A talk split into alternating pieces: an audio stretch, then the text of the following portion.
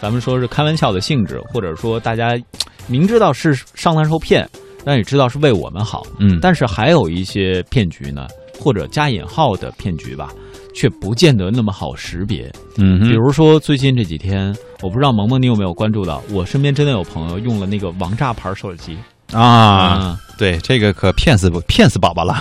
对 包括我今天早上在还在床上的时候，我就看到有一条推送是这样的，说。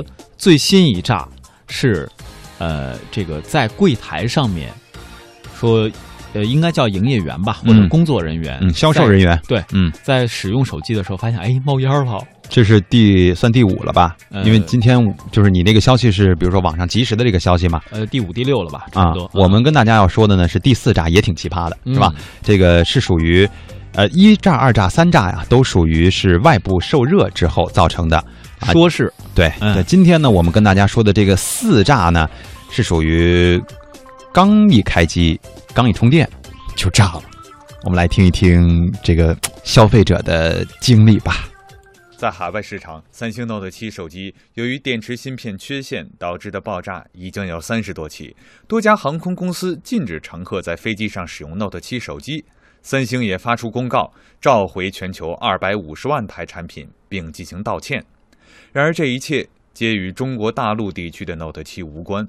按照三星电子公布的问题电池，都是由供应商 SDI 所生产，而国内销售的 Note 7电池都是由中国企业 ATL 所提供，所以没有安全隐患，可以放心使用。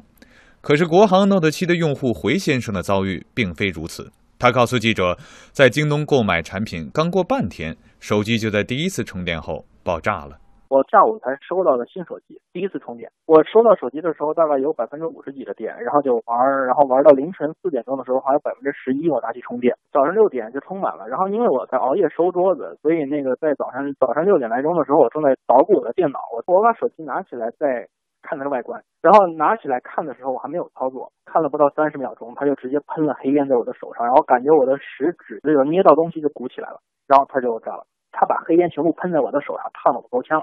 回先生说：“由于事发突然，他本能的松手，导致燃烧波及了自己价值近两万元的电脑，手也被烫到。然后我就把手机直接扔出去了。扔出去的话呢，就直接扔在我的电脑上了。我企图用手把它挪开，挪到边上，让它烧我的桌面去，不烧我的电脑。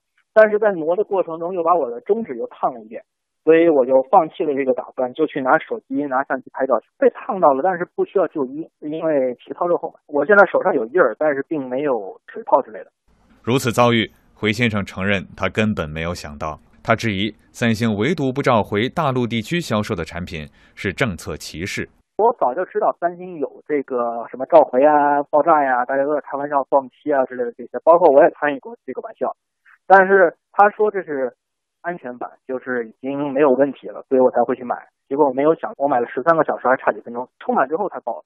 三星从自库门到频段门都是针对中国市场有特殊的售后制度的，这个就是歧视政策。而且作为它的这个那么大的一个市场，或者不是一个应负责任的大型企业做出来的。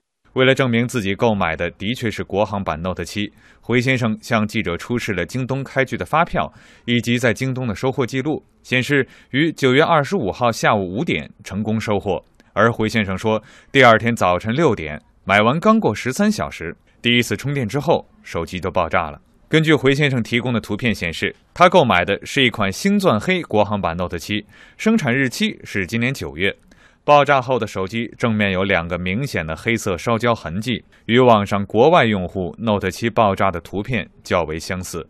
京东也向记者确认了这一产品的确由他们销售，而售后服务应该由三星来进行负责。